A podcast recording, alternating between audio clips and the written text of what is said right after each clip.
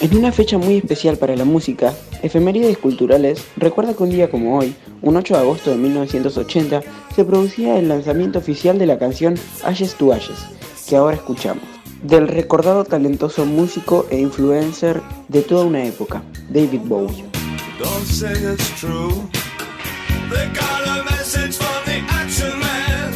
Clásico del pop de todos los tiempos y uno de los himnos del intérprete, llegó a ser número uno en el ranking de los más escuchados en el Reino Unido y fue su primer sencillo en el disco Scary Monster and Super.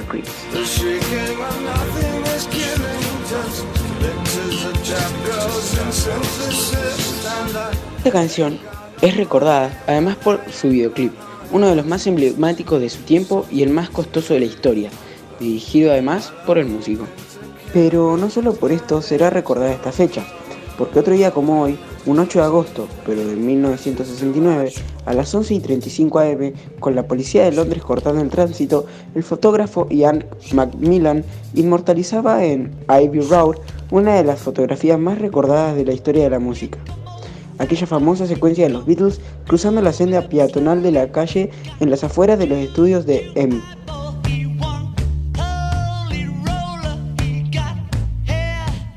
La imagen había sido una idea de Paul, y él fue quien eligió la toma que aparecía luego como tapa del disco.